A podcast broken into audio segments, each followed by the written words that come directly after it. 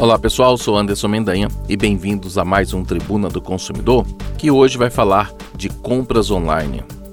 A praticidade de se fazer compras pela internet ajuda e muito na correria do dia a dia, mas é preciso ficar atento para não correr risco de fraudes, não comprar por impulso e economizar de verdade.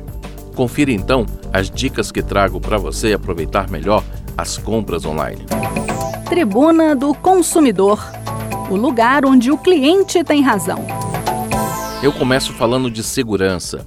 Comprar online já é uma rotina de grande parte dos brasileiros, algo que se intensificou na pandemia. Aliás, foi nesse período que muitas lojas físicas abriram seus e-commerces para continuar vendendo e assim conseguir aumentar o seu faturamento. Com tantas opções de sites e aplicativos de compras que surgem a cada instante, realmente precisamos saber como comprar com segurança. Então, vamos a algumas dicas. Compre apenas usando equipamentos de confiança. A regra número um das compras online é usar um equipamento da sua confiança, não use computadores públicos, tenha certeza que o seu antivírus está atualizado e evite armazenar seus dados, incluindo aí o e-mail e o número do cartão de crédito no computador e também no e-commerce. Essa regra vale também para os celulares e tablets. E um detalhe a mais: cuidado com a rede em que você estiver conectado. Prefira fazer a operação em redes conhecidas e protegidas com senha. Muitas vezes, uma nova loja surge no mercado e traz diversas promoções e descontos.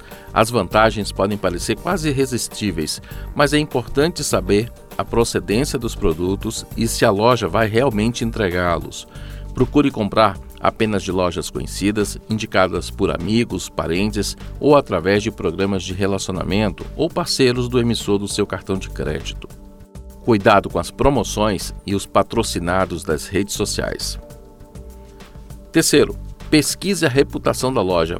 É importante saber se há problemas de vendas ou compradores no período.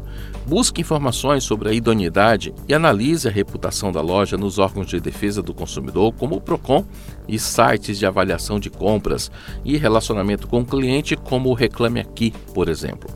Outra dica importante: verifique se o site disponibiliza informações sobre a empresa tenha certeza de que há telefone para contato, endereço, razão social e CNPJ disponíveis em algum lugar. Se tiver dúvidas, telefone ou mande um e-mail para o serviço de atendimento ao consumidor da loja a fim de conferir a sua existência. Leia a política de compra e privacidade da empresa. Antes de comprar o produto que você deseja, entenda como a empresa faz seus envios, as trocas, a devolução de mercadorias e quais os prazos de entrega. Tais informações devem ser obrigatoriamente fornecidas pela loja.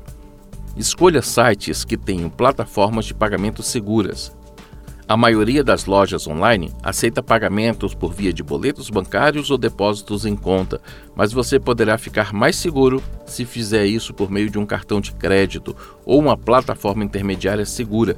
Isso porque esses sistemas financeiros já fazem uma verificação da loja antes de liberar o pagamento. E assim será menos complicado se você precisar recuperar o seu dinheiro em caso de fraude. Desconfie das ofertas muito abaixo da média. Se a oferta for boa demais para ser verdade, desconfie.